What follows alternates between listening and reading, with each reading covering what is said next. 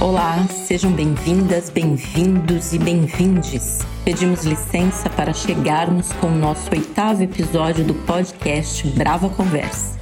Reunimos neste episódio duas importantes figuras da cultura do nosso tempo: o historiador, pesquisador e poeta Saloma Salomão e Kazé Angatu Pinambá, escritor, professor e ativista da causa indígena. Eu sou Kátia Alves, integrante da Brava Companhia, grupo teatral da cidade de São Paulo, associado à Cooperativa Paulista de Teatro. Caminhos para a decolonização da arte, da educação e da vida foi o tema que norteou esta brava conversa. A Brava Conversa é uma ação que faz parte dos processos de estudo da Brava Companhia e dela já participaram em edições anteriores professores, intelectuais, artistas e trabalhadores de diversas áreas. Essa oitava edição foi realizada e transmitida online e ao vivo em 10 de setembro de 2022, diretamente da sede da Brava Companhia, na Vila Creu, periferia sul da cidade de São Paulo. Vale registrar que foi a primeira Brava Conversa realizada com a presença de público desde o início desta série de podcasts. Lembramos que aqui você ouve uma versão resumida da conversa. O registro integral com som e imagem, ele se encontra disponível em nossos outros canais de comunicação, no YouTube, Facebook e blog da Brava.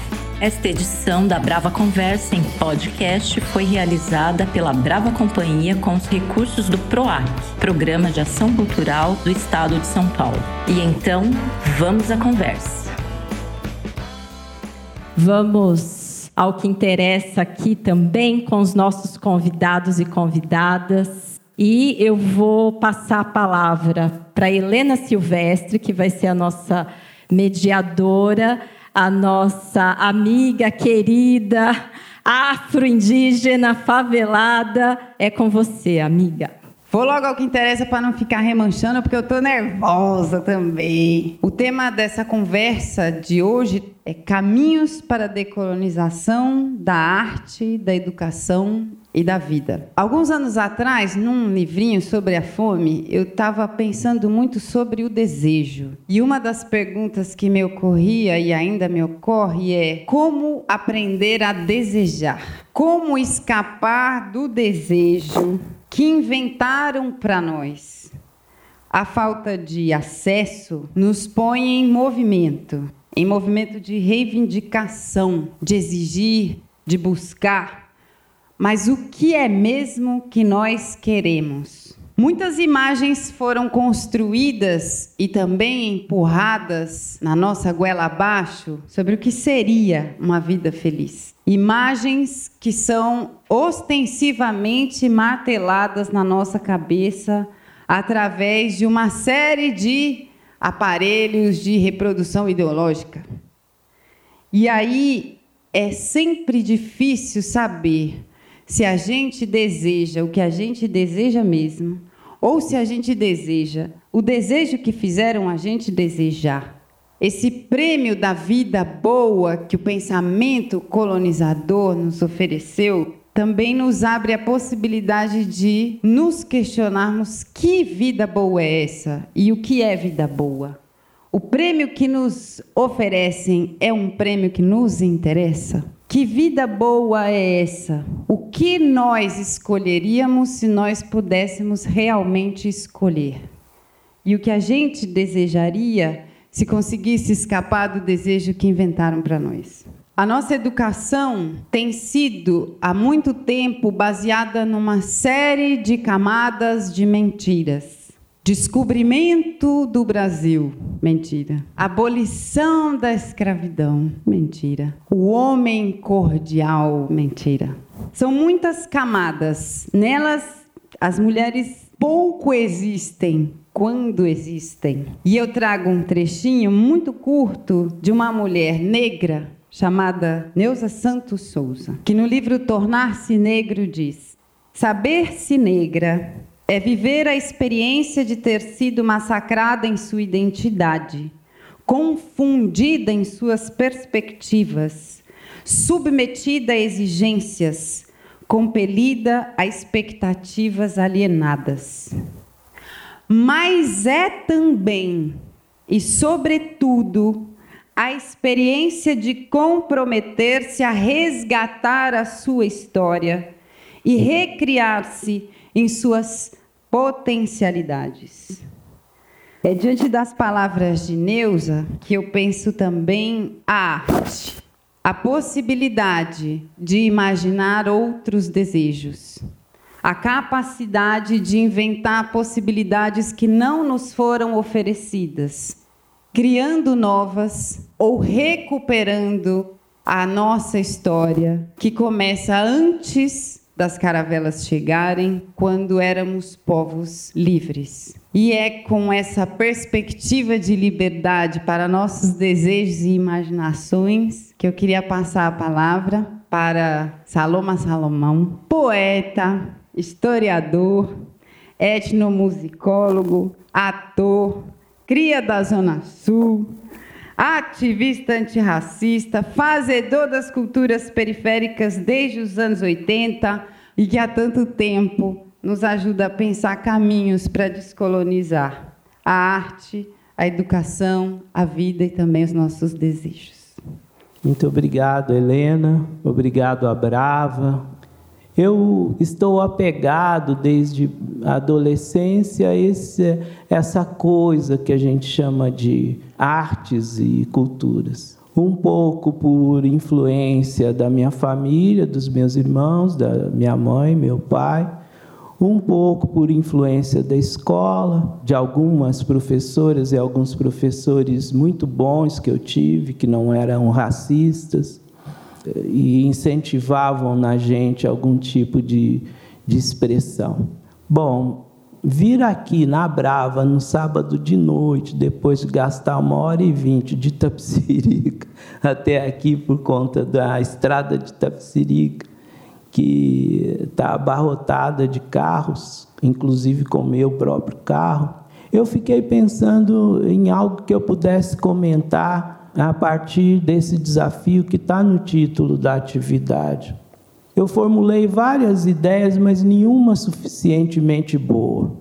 O conceito, por exemplo, de, de decolonialidade, putz, vira uma moda, uma moda acadêmica, que é apropriada pelos intelectuais orgânicos como nós, que a gente tem bem pouco a ver com a academia, embora a gente também seja é, estudante de universidades, é, a academia do jeito que ela está no Brasil, ela não tem espaço para nós, né?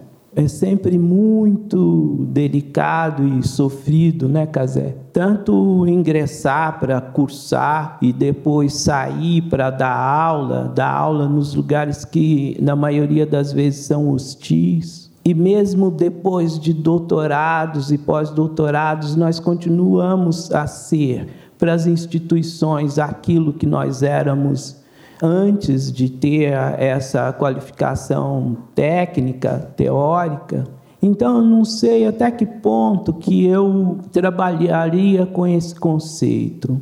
Eu creio que se você ler os meus artigos, você não encontrará esse termo. Eu acho que eu nunca me apropriei dele, embora saiba a fonte.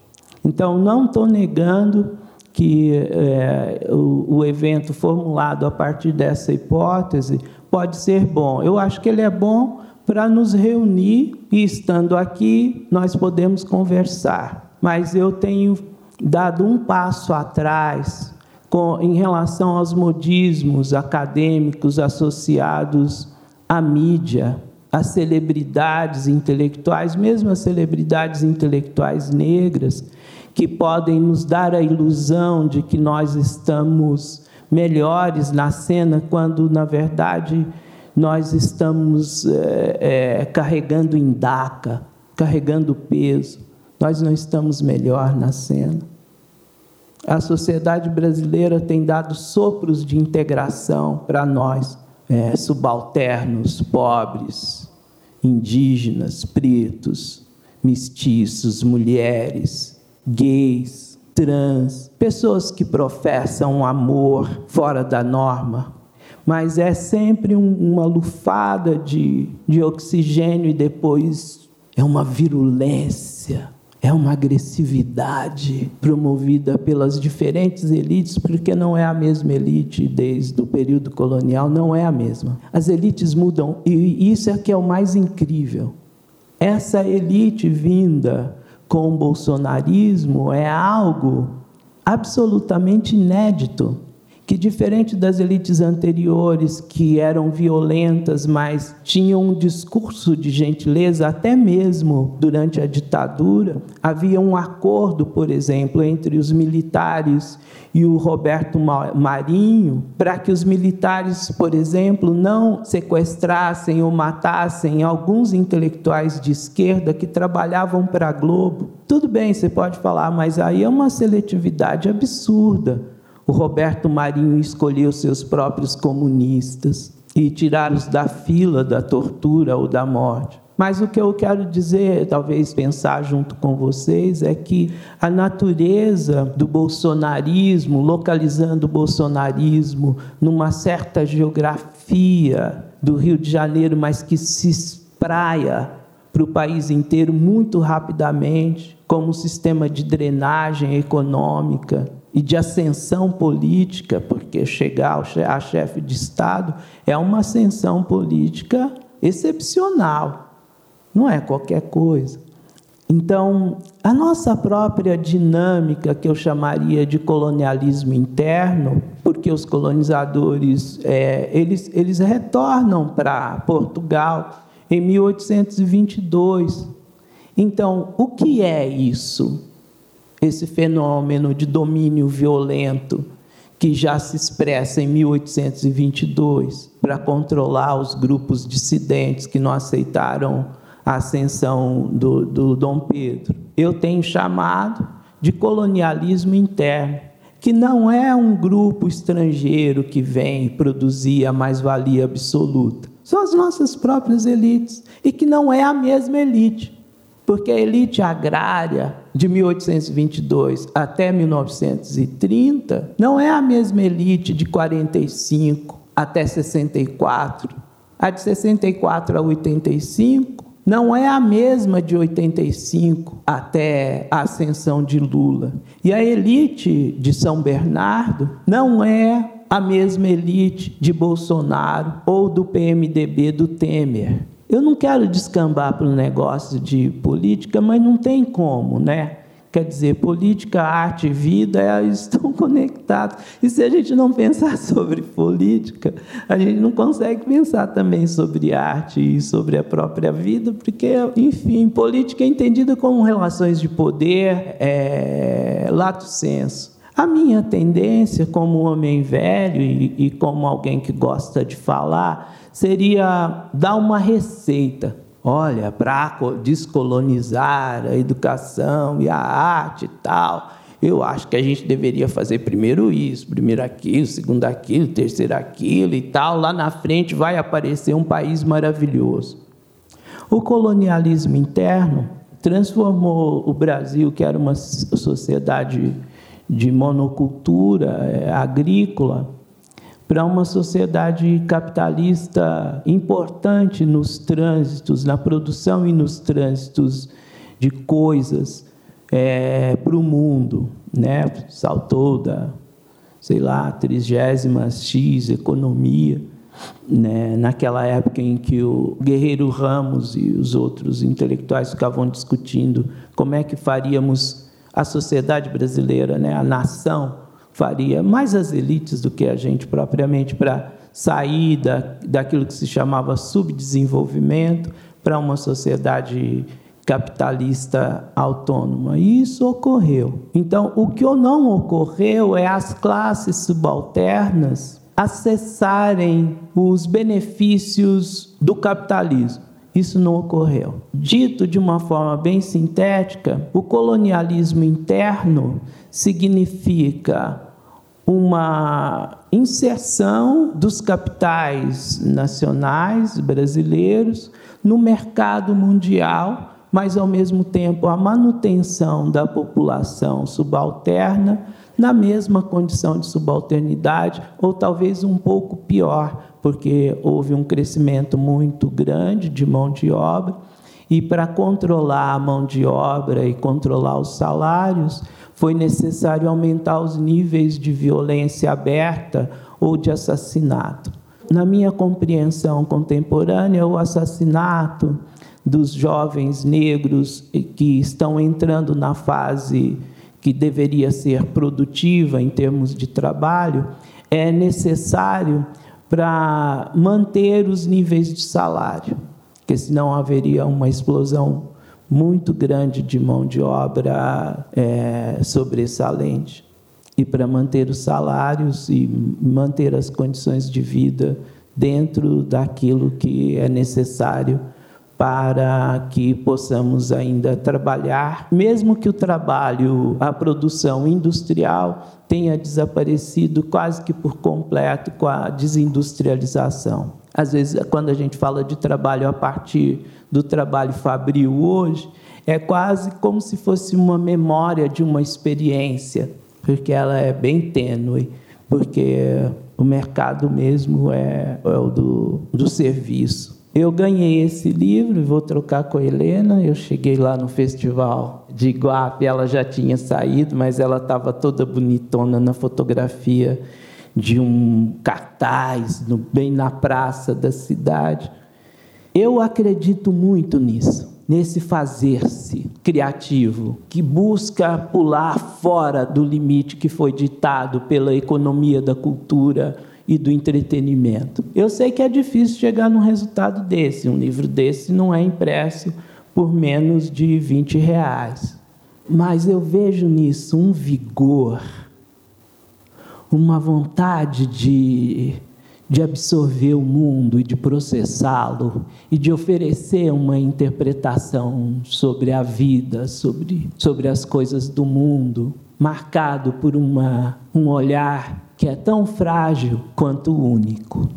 Da outra vez lá no Campo Limpo, o Casé falou, eu fiquei tão emocionado que eu não consegui falar mais nada, porque ele trouxe tudo, trouxe a música, trouxe a dança. Hoje eu consegui falar antes dele.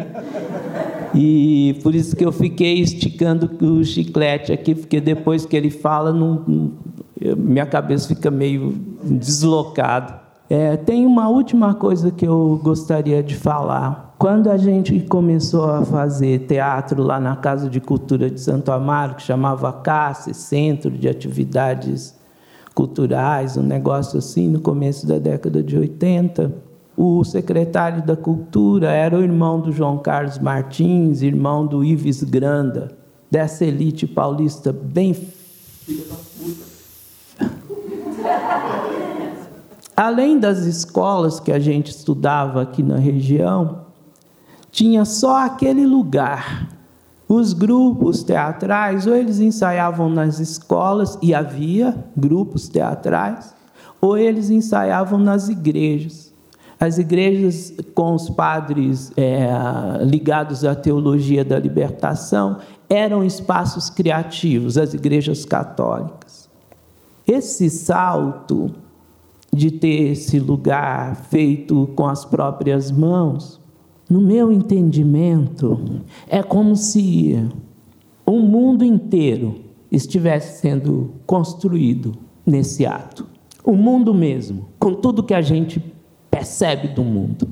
Mesmo que daqui a anos a gente entregue esse espaço e vire uma oficina, o fato dele ter existido produz uma outra dimensão, que é ao mesmo tempo material e imaterial da nossa passagem. Sou muito grato a todos vocês, todas vocês.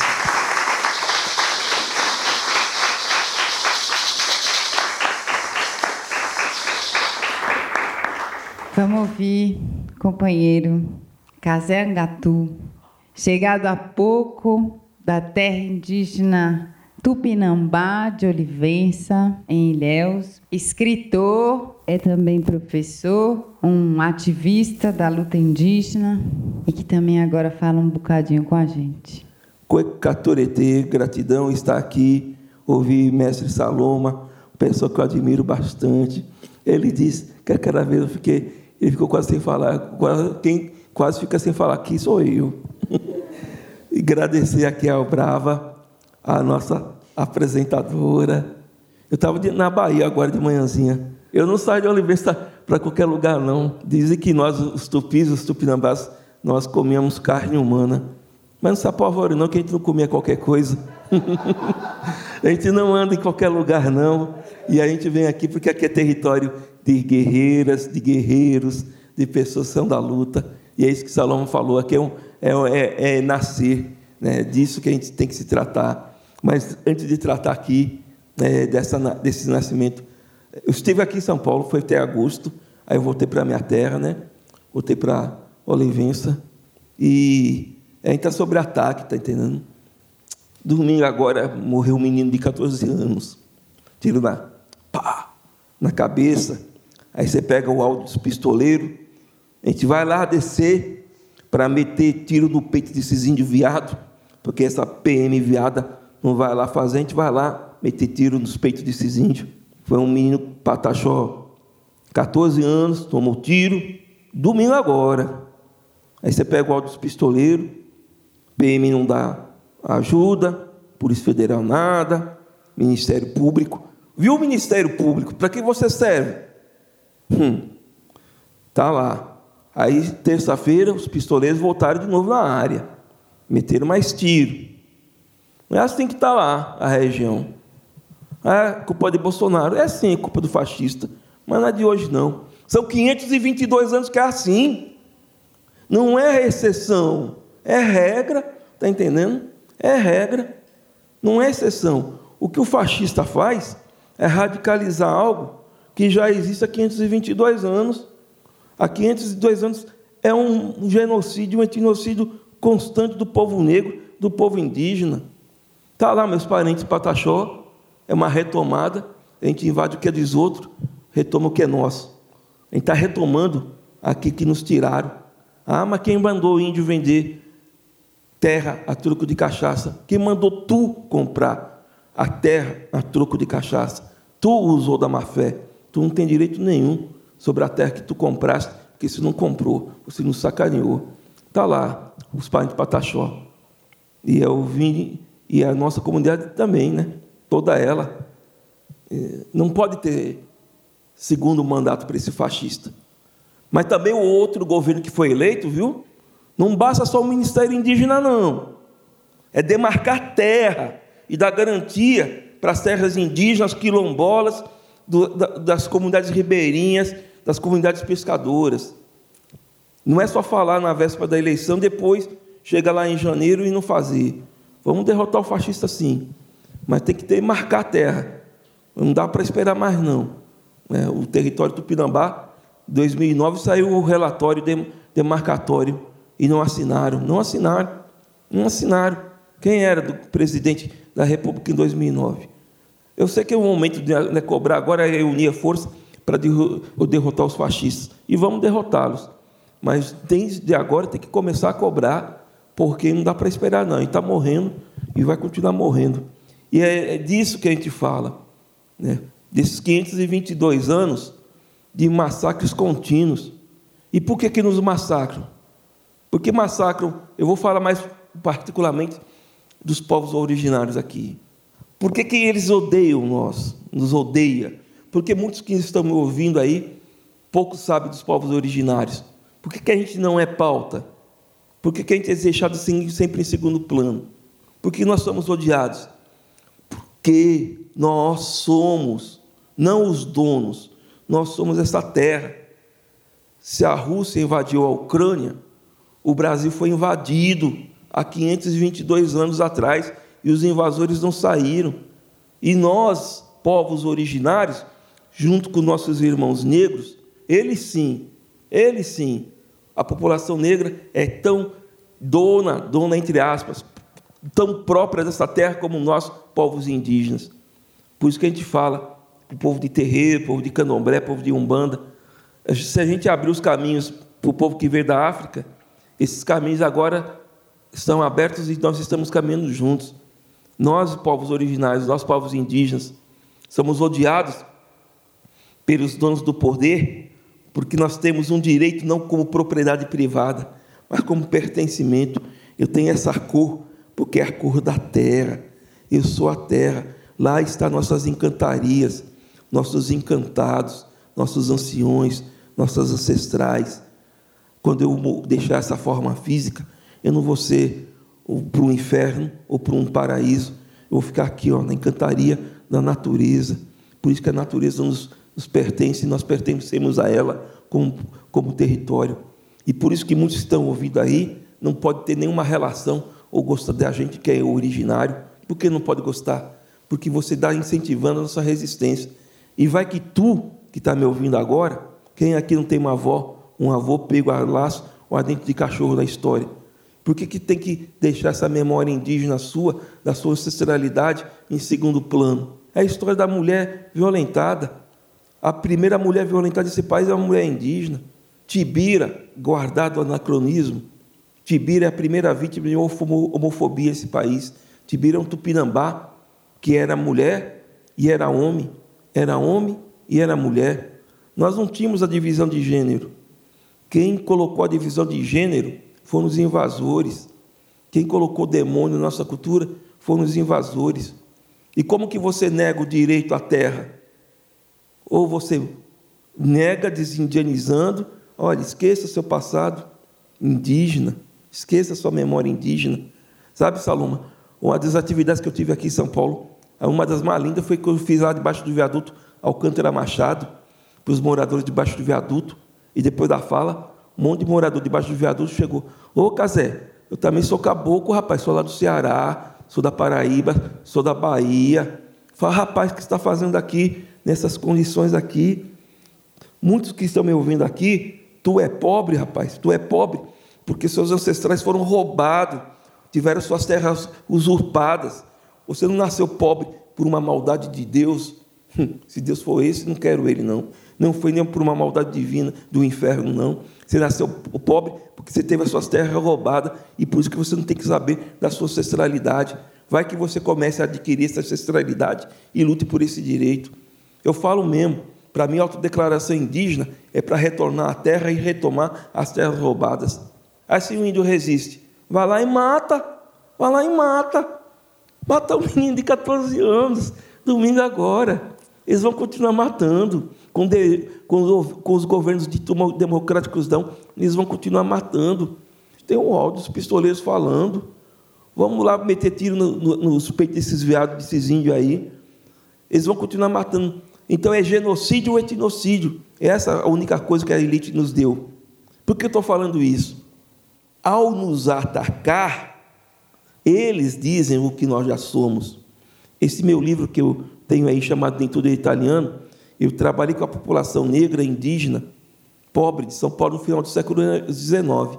Ela não deixou nada escrito, ela não se fotografou, ela não se desenhou. Sabe como que eu achei a população negra e indígena na cidade de São Paulo no século XIX? Pelos documentos da polícia. Você quer saber de decolonialidade? Pronto, lê os documentos da polícia. Tudo que a polícia não quer, somos nós. Tudo que a polícia combate, somos nós. Essa é a decolonialidade. O código, a lei antitráfico do Brasil é uma lei terrorista e que foi criada no governo democrático. Vamos derrotar o fascista. Olha aí, em janeiro, desafio. Vamos rever a lei de combate ao tráfico? A maioria dos jovens que estão presos nas cadeias, jovens negros e indígenas, estão presos por uma lei terrorista um pequeno porte pode dar tráfico e você pega seis anos. Então, quer, quer, pronto. Quer, é nós queremos um ministério indígena, mas queremos muito mais do que isso. Então, por que, que eles, donos do poder econômico, político e jurídico, nos combatem? Porque nós já somos naturalmente um outro mundo. Nós, indígenas, não morremos e vamos para o paraíso ou para o inferno. Nós não ficamos cultivando o porvir, a utopia. Nós já somos um outro mundo. Eu insisto nessa fala. Por isso que eles nos reprimem. Por isso que eles reprimem. O Código Penal é repressor a essas nossas práticas alternativas.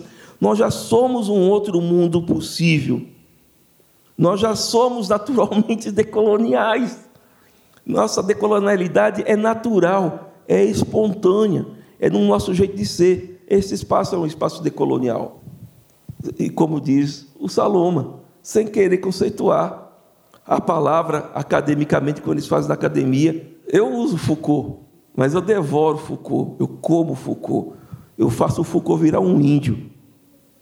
E se Foucault não virar um índio, se foda Foucault. eu uso as teorias, mas eu devoro as teorias reinterpretando de acordo com o nosso contexto. A sabedoria é redonda, a teoria, o conhecimento é quadrado. Eu não vou enquadrar a sabedoria, eu vou arredondar o conhecimento. Eu fui, a última atividade que eu tive aqui em São Paulo foi com a Secretaria de Cultura, de Educação de São Paulo, para educadores. Né? Eu falei, se eu fosse professor de escola de artes, o que, eu faria? Não é colocar o aluno a serviço da sua arte, é a sua arte ficar a serviço do seu aluno. É ele que é o sujeito. É ele, assim como a nossa, vou chamar ela de parente, escreveu um livro. Quantos alunos não podem escrever outros livros ou não escrever livros? E sabe quem falou isso? Paulo Freire. Eu estou risado porque eu não estou inventando nada. Você trabalha com a construção do conhecimento do outro. O seu conhecimento fica a serviço. Não é o aluno que fica a serviço do seu conhecimento. É o seu conhecimento que fica a serviço do seu aluno. É isso que é ser decolonial, porque o seu aluno já é decolonial. Oxente, fumar maconha para mim é decolonial, tomar cachaça para mim é decolonialidade. Calma, que não é comer, tomar qualquer cachaça, não. Tomar cachaça certa, se divertindo com um amigo. E vir no espaço da Brava é uma atuação decolonial. Por isso que eles nos batem, por isso que eles nos perseguem, por isso que eles não nos querem. O Código Penal é feito para combater. E voltando ao meu livro, o que o Código Penal combatia em São Paulo no século XIX é onde tinha índio, negro.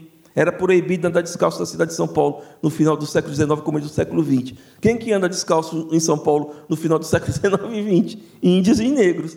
É proibido vender quitute na rua. Quem vende quitute na rua? Índios e negros. É proibido camelô. Quem é camelô? Índios e negros. É proibido fumar crack. Quem fuma crack? Está entendendo? Não estou defendendo o crack, não. Mas estou dizendo que, se você for ver, aquilo, faça a leitura a contrapelo. Aquilo que eles nos combatem é aquilo onde nós estamos. Então nós já somos decoloniais. E não precisamos ficar construindo utopias futuras. É dar força a isso que nós já somos. E aí, Saloma, Saloma, eu, eu mais ele, participamos do especial da Rede Globo dos 200 anos da independência. Que independência foi essa feita por um herdeiro da coroa português, por um português que não acabou com a escravidão indígena, que não acabou com a escravidão negra? Que independência foi essa que não devolveu as terras usurpadas dos povos originários? Que independência foi essa que manteve a mulher na submissão completa? Que independência foi essa feita por um português, herdeiro da coroa portuguesa? Que independência é essa? Que nação é essa que surgiu dessa independência? Essa nação, essa independência não me serve. Eu sou tupinambá, eu sou chucuru, eu sou um povo. Não tenho nenhum orgulho de ser brasileiro. Eu tenho orgulho de ser um povo que está sob a tutela do Estado Nacional chamado Brasil. O presidente do Chile foi eleito pelas esquerdas. Uma das primeiras ações que o presidente do Chile fez foi decretar estado de sítio para o povo Mapuche. Por isso que a bandeira Mapuche está lá. O povo Mapuche, que é um povo originário do Chile e da Argentina, é o, o maior número de presos políticos na América Latina de hoje, é de indígena Mapuche, que luta pela independência, pela emancipação do Estado chileno e do Estado argentino. Ah, então, o que você quer, Casé? Você quer acabar com o Estado brasileiro? Eu quero que o Estado brasileiro se dane. Eu quero que nós vivamos assim como nós estamos vivendo e cada vez mais ganhamos, ganhemos autonomia, como a Brava está fazendo. Mas a Brava talvez receba alguma verba de Estado, venha, a gente come. a gente come e devora a nossa forma. Até porque esse dinheiro público não é dinheiro público, é dinheiro nosso. Se é dinheiro nosso, é mais do que justo que ele seja aplicado em espaços de cultura. Aí tem que fortalecer o que já existe, como disse o mestre Saloma fortalecer espaços como esse. Mas não é só espaços como esse que assumem intelectualmente, culturalmente, como sendo um espaço diferenciado, mas tentar perceber nas práticas cotidianas quantas práticas cotidianas as pessoas têm que são diferenciadas. Aí Saloma, lá debaixo do viaduto Alcântara Machado, disse: gente, vocês constroem as moradias debaixo do viaduto igual a gente constrói as ocas na aldeia. Mutiron mutiró é uma palavra que veio do tupi. Aí voltou na Rede Globo. Aí a Rede Globo cortou tudo isso que eu falei. Não sei porquê. Não sei porquê. E aí o Saulo me explicou. A, a, equipe primeira que foi gravar, como é que você aceitou gravar para a Rede Globo? Eu aceitei porque era uma equipe da TV, TV Verdes Mares, não sei se foi assim que o Salomão ficou sabendo. Me ligou o pessoal do Ceará, gente porreta. O cara falou: Casé, não vai ter milico, não vai ter gente de direito, não vai ter gente. Ó, oh, você pode falar o que você pensa. Bora lá. Aí fui falar aqui no Jardim Botânico. Falei uma hora, dancei, balancei o baracá, acendei o cachimbo, falei, falei, falei. Colocaram no especial de 200 anos da independência depois do Pantanal, só no começo. O índio ficou só no começo. Voltou ao livro didático. No livro didático, nós indígenas morremos no primeiro capítulo. O Brasil vivia centenas e centenas de índios. O índio deixou para a gente a mandioca. o hábito de tomar banho todo dia, deixou o abacaxi. Aí no segundo capítulo, os portugueses chegaram e mataram os índios. A gente morre no segundo capítulo. Ah, terceiro capítulo. Aí chegaram os negros para trabalhar no lugar dos índios. Aí trabalhar, trabalhar, trabalhar, se foder, se foder, se foder. Aí no quarto capítulo, chegou a imigração europeia. O negro morre no quarto capítulo. então a gente vai ficando no meio do caminho. Né? A Rede Globo fez igualzinho, me deixou lá no primeiro capítulo com as minhas parentes. E eles se recusaram a colocar lá, eu como historiador. Viu, Salomão? Nem isso que eles queriam colocar. Eles queriam colocar eu só como indígena. E eu tenho muito orgulho, eu sou indígena que sou historiador. Mas sabe por quê? Para não permear depois o, o especial inteiro com a fala de um historiador indígena. Isso que chama colonialidade. Portanto, eu acho aquilo um lixo. Um lixo, aquele especial por conta dessa postura. Né? Eles fazem isso direto. Mas por que, que eles. Aí, olha a esperteza, a inteligência do indígena. O que eles não gostam da gente é aquilo que a gente tem que ser. A gente tem que fortalecer justamente aquilo. Quando me chamam, viu, Saloma? Lá na Bahia, eu vi sobre o trabalho. Lá na Bahia, assim. Deu vontade de trabalhar, relaxa que logo passa. Se trabalho fosse bom, você não ganhava, você pagava, chegava para o patrão, ô patrão, vou pagar 50 reais para trabalhar hoje, bora? Trabalho é uma desgraça, uma desgraça. Eu não gosto de trabalhar. Se você gosta, que você se lasque para lá, essa é seu. Segunda-feira, Saloma, lá em Olivença, sabe como chama segunda-feira? Dominguinho. Por quê? Sábado é sábado, domingo é, é comer água. Aí chega a segunda, domingo é pouco. segunda, é dominguinho. Ninguém trabalha segunda. Aí chega a terça, vamos pensar em trabalhar.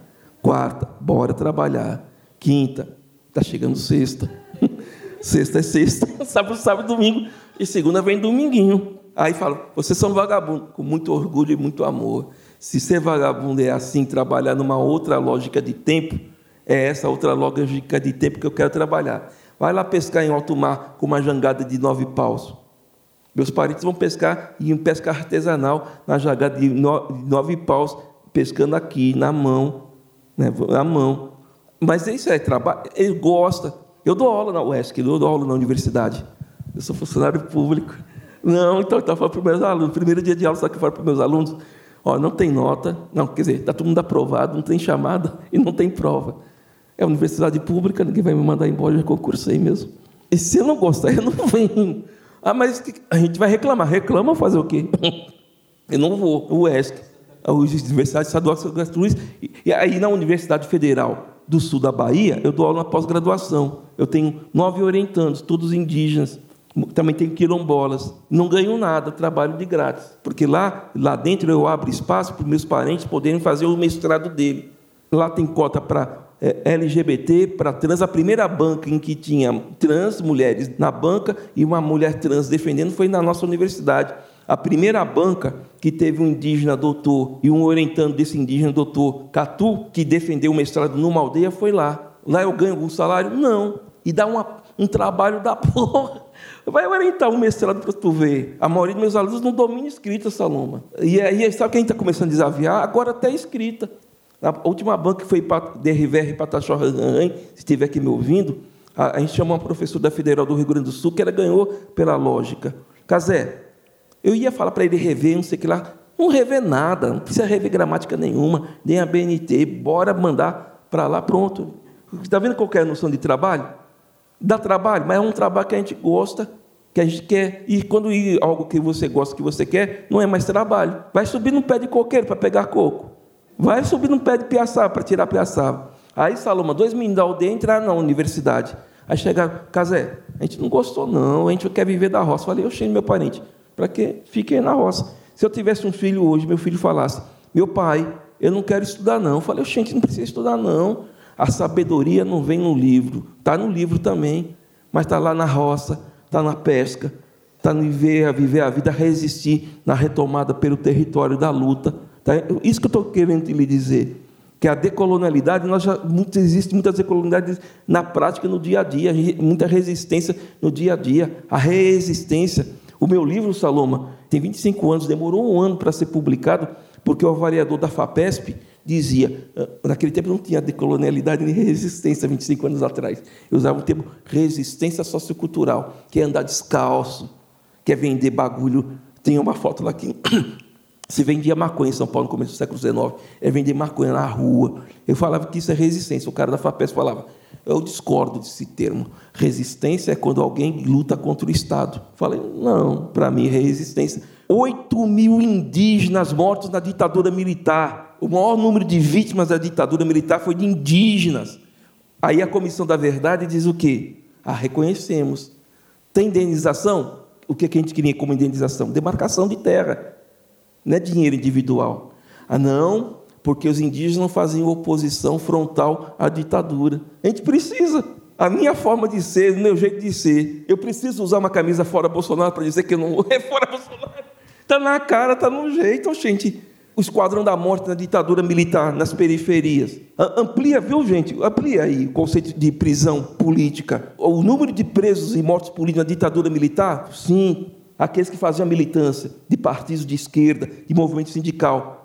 E o esquadrão da morte, quantos homossexuais LGBT matou na periferia, quantos meninos matou na periferia? Isso não é morte política, não é? E por que, que o esquadrão da morte mata gente na periferia? Porque essas pessoas da periferia estão com um comportamento que não, não é aceito pelo Estado capitalista, pelo Estado burguês. Isso é decolonialidade, está entendendo? A gente não precisa inventar. Por que, que mata 8 mil indígenas? Porque a nossa forma de ser ela já é em si uma contraposição ao sistema. Aí a Comissão da Verdade, por vezes, tem lá Marcelo Zelic, grande Marcelo Zelic, que levantou essa bandeira da indenização. Não, os indígenas realmente foram o maior número de vítimas na ditadura militar. Mas não fomos só nós, não, gente. O maior número de vítimas da ditadura militar é o povo pobre, negro das periferias, das quebradas, sempre foi. E por que que é? Porque a forma in natura ela já é decolonial. É aí então, professor, professora da área das artes, coloca a sua arte a serviço do seu aluno, não ao contrário. Ah, mas se um aluno tiver a vocação à escrita, traga. E se ele não tiver, não traga, porque ele não quer. Simples assim. A maioria dos meus parentes não sabem nem ler nem escrever. Meu pai e minha mãe também não sabiam. Eu insisto, se meu filho nascesse e dissesse, meu pai, eu não quero ler nem escrever. Falei, rapaz, tranquilo. Conheceu o Jackson? Uma cabana, Jackson é um índio que tem uma cabana de praia. Ô Jackson, não, o paulista não fala assim. O Jackson, você tem cerveja? O Jackson, tem. Me vê uma. Ele falou, mas acabou de acabar. E quando vai ter? Quando eu for buscar. E quando você vai buscar? Isso eu já não sei. Na sua roça dá feijão? Dá. Na sua roça dá arroz? Dá. E por que, que não tem? Porque eu não planto. A gente mora na Mata Atlântica, tá entendendo? A gente não passa miséria lá, não. Ó, vai lá, joga uma tarrafa, pega peixe. Lá tem coco, tem piaçava, tem dendê, tem a farinha. A gente vai lá e, nossa, vive bem. Para que, que a gente vai ficar plantando certas coisas estão lá? Está entendendo? Mas o caso é, nem todo mundo pode ser assim. Tá, eu, até, eu acho, eu acho que não pode mesmo a filha do Marx casou com um cara que dizia sobre a ociosidade. O nosso ritmo, a nossa forma de ser, a nossa forma de fazer as coisas, essa forma de ser em si. O sobrado era o terreno que sobrava da terra. O cara fazia a casa aqui, sobrava um terreno, sobrava a palavra portuguesa. É o sobrado. Pobre tem terreno? Pobre só tem aquele metro quadrado. Aí ele deixa a casa aqui na lá, J o sobradinho que você chama, só que é, é isso. Você vai construindo, vai construindo, vai construindo, vai construindo. Que é o puxadinho, está entendendo? Então, essas formas, essas formas de ser, que eu acho que a gente tem que dar, por vezes, dar legitimidade. Existem artes nisso, de fazer a comida, de fazer as coisas. A gente já é rebelde por si. O Estado sabe disso, por isso, que a, por isso que a polícia é agressiva com a gente da periferia, lá das comunidades indígenas. Quem é professor aqui? Não precisa falar, não. Eu sei que vocês ganham muito bem. Quando o aluno te perguntar, professor, você não trabalha, não, você só dá aula. Você tem que falar. Por que, olha que, olha que lógica interessante. Ao invés de você ficar bravo, fala, Somos iguais, então a gente não gosta de trabalhar mesmo, por isso que eu resolvi dar aula. Então, vez de você ficar ofendidinho, fala, não, gente, incorpore essas outras lógicas. Então é por isso que eles não gostam da gente. E para acabar de terminar, quem tem o mel dá o mel, quem tem o fel dá o fel, e quem nada tem, nada dá. Fora Bolsonaro.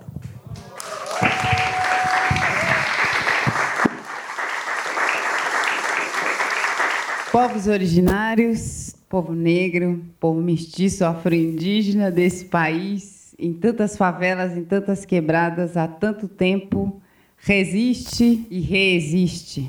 Só para dar sequência aqui, eu anotei umas coisas. Hum, as falas, elas levam a gente para vários lugares, né? Ouvindo Saloma, a gente se emociona bastante da maneira como você coloca as coisas e, ao mesmo tempo, você problematiza o conceito que está ali no título do nosso debate. Eu entendo e eu acho que a gente tem que problematizar sempre mesmo. Não só esse, mas qualquer conceito. Afinal, o conceito é abstração. E a gente está aqui nesse plano que é bem real. Mas, ao mesmo tempo, eu vou problematizar a sua problematização. e depois, se você achar que vale a pena, você comenta. O terreno do conceito, ele também é um terreno em disputa. Pensar os conceitos, pensar as ideias, elaborar as ideias, divulgar as ideias também é terreno de disputa, é, é, um, é um lugar de, de luta também. Então, eu perguntaria se vale a pena a gente fazer essa luta também. Até que ponto a gente tem que ir nisso? Porque, como eu falei, o conceito é abstração e a gente está no, no, plano real aqui. A ideia de, de, dos modismos acadêmicos, a própria ideia de cultura, se a gente for pensar, né, também ela, ela tem seus problemas, também é abstração em, em alguma medida. Mas, como você mesmo trouxe, eu acho que você foi feliz na colocação, é um terreno bom também, porque junta a gente, né? a cultura junta, de alguma forma. Mesmo que não seja para a gente fazer algo muito prático, mas é um, é um lugar de, de ajuntamento de gente. E ajuntamento de gente é, é, bom. E é por isso que é tão combatido. Qualquer espaço que junta a gente é combatido, sofre problemas. Porque juntar gente dá problema. A gente começa a conversar, a conversa pode ser bem abstrata no começo, mas daqui a pouco alguém já traz um problema concreto, a gente já se identifica, e aí já se identifica, a gente já começa a pensar a solução, um começa a dar ideia, dá problema para as instâncias de poder, a gente sabe disso. Acho preciosa a colocação que o Casé faz, de que se você quer pesquisar sobre povos que são invisibilizados, você tem que consultar os arquivos da polícia. Essa é uma dica boa. A gente falou que não ia dar receita, mas eu acho essa, essa receita ótima, porque é só lá que se fez algum tipo de registro. Aí eu queria deixar uma pergunta. Vendo a gente aqui, vendo todo mundo aqui, eu perguntaria para vocês dois: o que mais a gente pode fazer junto? A gente pode fazer amor. E na atual situação de uma sociedade sem libido, seria bom um bom exemplo para as crianças, para os adultos, para os mais velhos que nós. Eu mesmo estou numa queda de libido bem forte, então eu teria que, de certa forma, performar. É... Tô bem espontâneo, né? Tô em casa, né? Tô na casa de vocês, estou em casa, tô, tô bem. Eu comecei pela última questão que você colocou, sobre o terreno do conceito. Né? Até 1950, não havia nenhuma dúvida por parte da elite intelectual brasileira de que as sociedades humanas eram divididas e hierarquizadas por raças. Não havia. Toda nossa elite intelectual, apenas os intelectuais dissidentes, o Lima Barreto, o Luiz Gama, os intelectuais negro-mestiços e as intelectuais, até 1950, é que questionavam a ideia de hierarquia entre as raças. Essa adesão das elites intelectuais brancas pela norma acadêmica da raciologia, ela só era efetivamente contestada por quem sofria a ação direta do racismo científico e do racismo prático. E muitas vezes o racismo científico ele instruía a atividade médica, a atividade policial, a atividade jurídica, a atividade econômica, a atividade produtiva. Essa é uma questão. Quando ah, uma certa esquerda brasileira, digamos paulista, sobretudo Caio Prado Júnior, incorporou os fundamentos do pensamento de Karl Marx para analisar a sociedade brasileira. Uma das coisas que foi possível aprender lendo Caio Prado Júnior é que a leitura de Marx servia para analisar vários aspectos da sociedade brasileira. Aquele aspecto que não era possível ser avaliado a partir da teoria marxiana era meio até colocado de lado. Por exemplo, as práticas políticas das classes subalternas, as práticas de luta das populações negras, os negros, a partir da, da percepção do Caio Prado e de outros marxianos do século XX, foram vistos não mais como sujeitos inferiores pela questão da raça, mas inferiores porque não pensaram a revolução. Então, essa linha de aquisição de teorias e de conceitos outros e a que tem que enquadrar a realidade e que uh, parece que eles prescindem da própria realidade, é que eu acho que é problemático. Bom, mas nós pensando em termos de colonialismo, como eu mesmo disse, nós temos uma continuidade, digamos, de uma mentalidade colonial. Colonialismo seria um, um entendimento do mundo baseado na, na exploração radical. Qualquer território, qualquer é, é, localidade, qualquer povo, qualquer civilização pode ser ocupada, explorada até o seu limite e depois, quando ela está exaurida, abandonada. Para mim, esse é, é o fundamento da mentalidade colonial.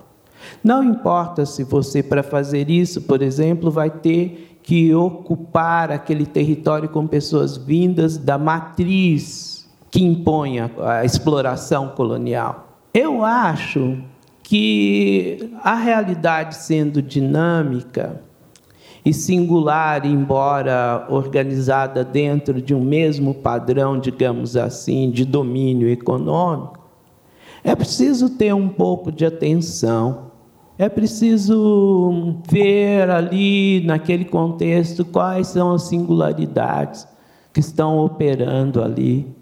É mais nesse sentido. Eu acho ótimo é, é, a gente formular a hipótese de que esse terreno também é, do conceito possa ser disputado. Mas é uma disputa desigual, porque um cara que formula um conceito nos Estados Unidos, onde tem uma estrutura acadêmica muito forte e um mercado consumidor de produtos acadêmicos muito forte, esse pensamento ele circula pelo mundo acadêmico mundial de forma muito desigual em relação a quem produz qualquer pensamento, por mais autêntico e inovador que ele possa ser, no mundo periférico. Um exemplo disso é a ideia de afrodiáspora elaborada pela Beatriz Nascimento, que agora que a gente está tomando conhecimento, que o que ela conceituou foi 10 ou 15 anos anterior ao que o sociólogo inglês negro, de origem jamaicana, conceituou eh, na Inglaterra, em Londres, e publicou no Brasil em 2002. Ela estava falando disso em 1988. Mas o pensamento dela não circula, não circula por quê? Porque no contrato geral de circulação de ideias no mundo, é, nós estamos no, lugar onde é há consumo, mas não há produção significativa para estar no mundo, por mais inovadores que nós sejamos. Então, é mais nesse sentido. Podemos disputar, podemos também ultrapassar aquela ideia antiga de que quem trabalha não pensa e que quem pensa não trabalha. Os trabalhadores pensam e pensam muito, e não há contradição entre pensar e trabalhar. Isso é uma falsa noção que nós adquirimos e talvez até em nosso desfavor, porque quando a pessoa abre mão de pensar sobre si mesma, sobre a sua própria sociedade, deixa para outrem pensar, formular e impor o seu pensamento. Eu não vejo contradição entre pessoas de, de classes subalternas, pessoas pretas e pobres, serem produtores de conceitos.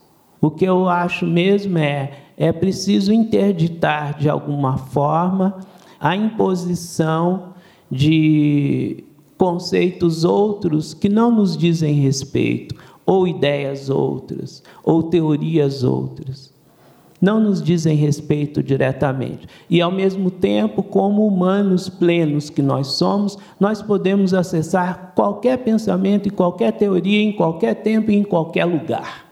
Quanto a fazer amor com você, é, é apenas um, uma brincadeira, não leve tão a sério, porque eu não estou tão apto.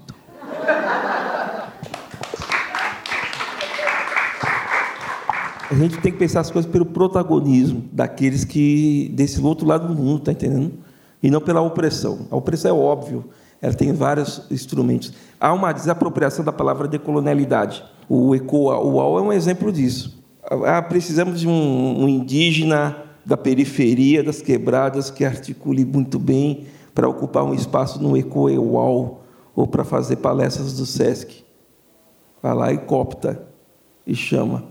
Esse é o chamado do poder, que é estabelecer a cota, né? Então, ele, esse é um dos mecanismos de dominação. E viu, meus parentes, eu não estou criticando ninguém, não. Eu só estou lhe dizendo que é uma análise minha. Os grupos no poder, eles são muito espertos nos seus instrumentos de utilizar do poder, de escolher entre nós, a que está sobre o jugo do poder, alguns de nós, e de esvaziar.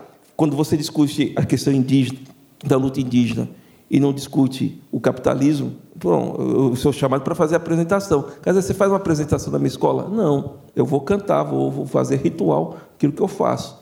Né? Se você chamar de apresentação, sim, mas vai estar lá a crítica ao capitalismo. Tem um rapaz que eu gostava ele como filho espiritual, mascarrado, não sei se a Cátia que chegou a conhecer, ele foi decapitado, ele foi cortado no facão, cortaram o pescoço dele, cortaram os quatro braços dele no facão. É lá da comunidade na luta indígena, ele não sabia nem ler nem escrever. Ele foi cadeia, ele teve no crime, né? depois foi para a luta indígena. Ele dizia assim, sem saber nem ler escrever: Casé, meu velho, é, a culpa é do capitalismo. Se discutir a questão identitária, que está na moda, que está na pauta, para estabelecer cota para as universidades, SESC, para a Rede Globo, para o ECOUAL, para a Folha de São Paulo, na minha visão, você está colaborando.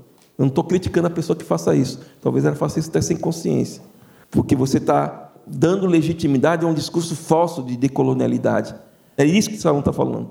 Existe uma apropriação de uma elite intelectual dos meios de cultura que faz isso, que coopta alguns elementos da luta negra, da luta indígena e tira do essencial. Como você vai discutir a luta indígena se não discutir demarcação de terra?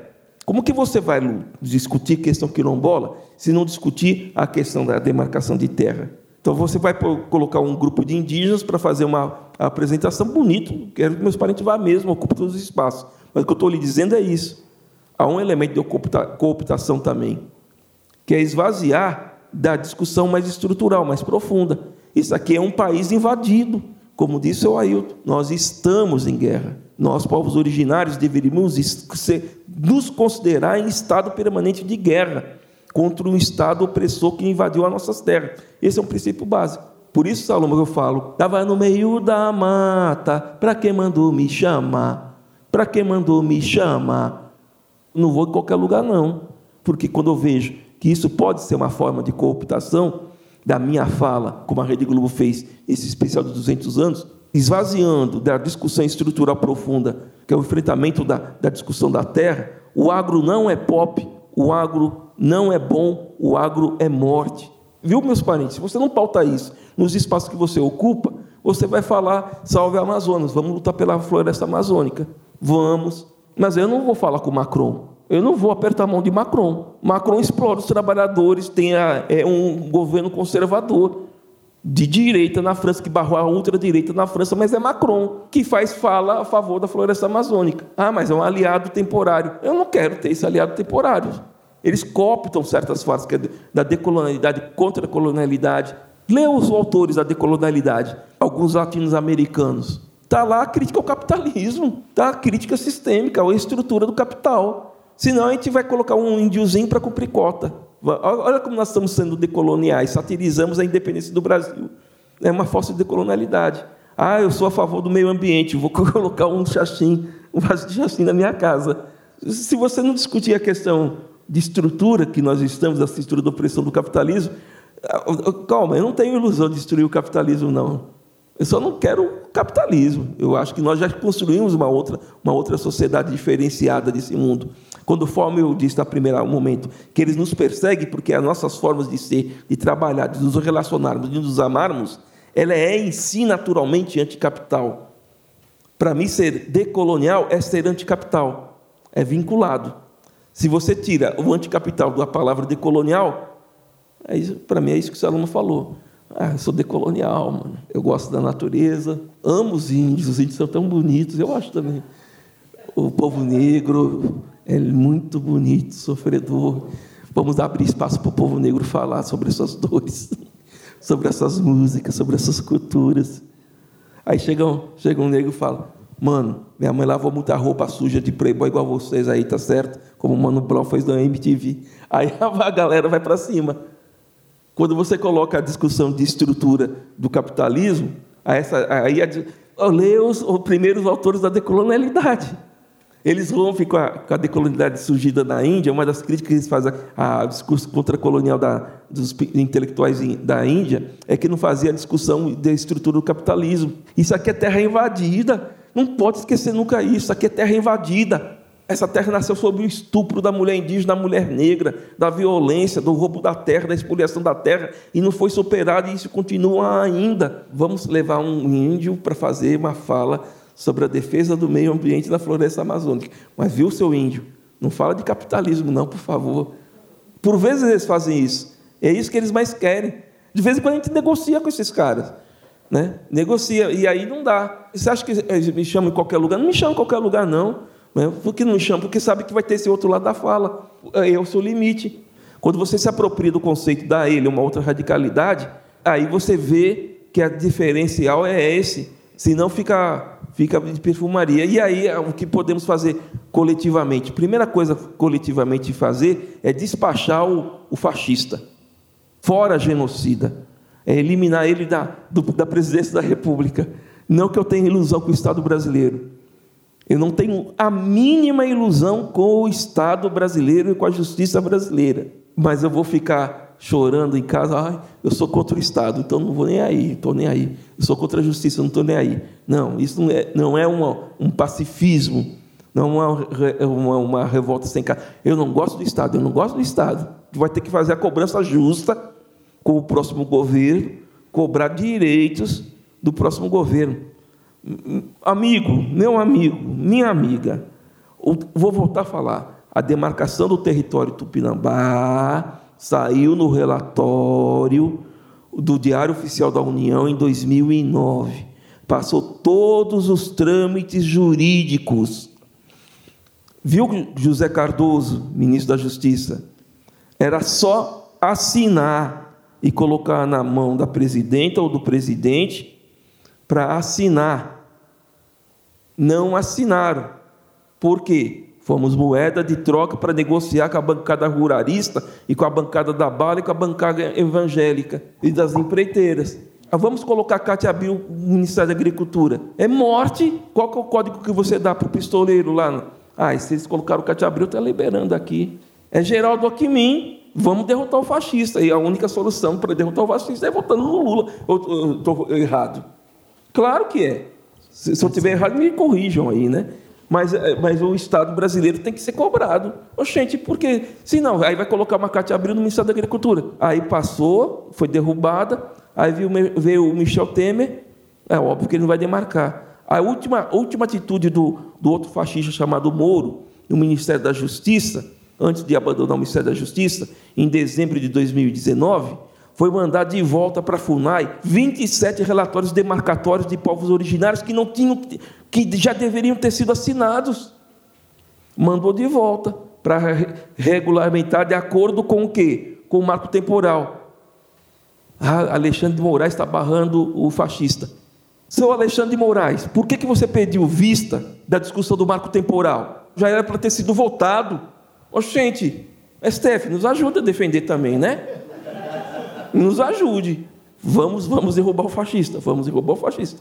Acabou? Acabou. Isso é uma ação coletiva. Nós temos que continuar lutando. Senão, a gente a está lascado. A gente já está lascado de qualquer forma, mas a gente vai estar mais lascado ainda, está entendendo? Essa é a questão coletiva. Né? E isso não é uma fase de desânimo, não. Até porque você, fala, você vê que eu falo dando risada. Sabe por que eu dou risada? Os ricos eles são ridículos, eles são. É, é. É. Agora, pensando, pensando um pouco, ouvindo o Casé falar, pensando um pouco melhor no, na questão que você coloca sobre o que nós podemos fazer coletivamente. São duas questões. Talvez coletivamente num plano político, é, a indicação é essa mesma do Casé, né? o que pode nos agregar em torno de uma questão mais ampla da sociedade brasileira. Então, nesse sentido, eu concordo com o Casé. No outro campo, talvez mais aqui dentro da nossa realidade cultural, educacional, criativa, eu acho que é continuar fomentando o encontro. Eu acho que isso que vocês fizeram com os modernistas negros, eu acho que pode ser ampliado. Eu tenho algumas é, ressalvas assim, ou talvez alguma coisa em relação a um histórico.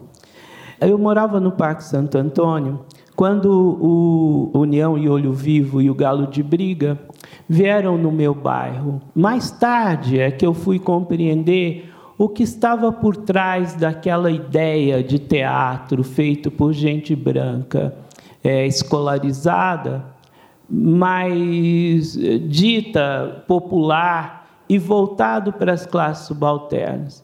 E a impressão que eu tenho é que tivesse ali uma percepção das classes subalternas, de gente pobre do Parque Santo Antônio, como um vazio cultural. E essa ideia de vazio cultural, ela está presente na maioria das políticas públicas e às vezes ela está presente também no discurso dos grupos artísticos. Por exemplo, um programa como vocacional, que foi feito por um cara que era secretário e veio do teatro. Eu estava, quando ele foi projetado, na Secretaria de Cultura, e era um cartaz de um teatro italiano e uma favela no fundo.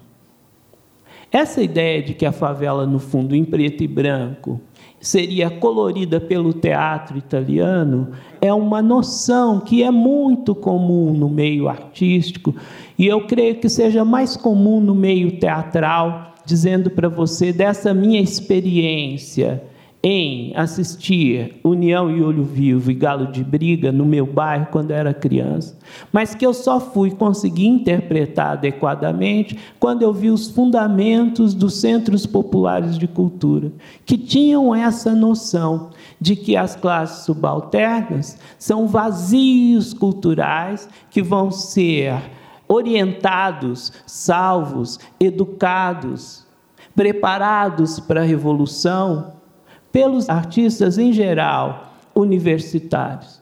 Essa ideia, analisada com a lente do colonialismo interno, para mim, ela é muito delicada. E participando de algumas reuniões dos grupos teatrais mais centrais, eu vi que esse discurso e essa noção continua muito vivo. De outro lado, é importante te dizer, eu venho da música.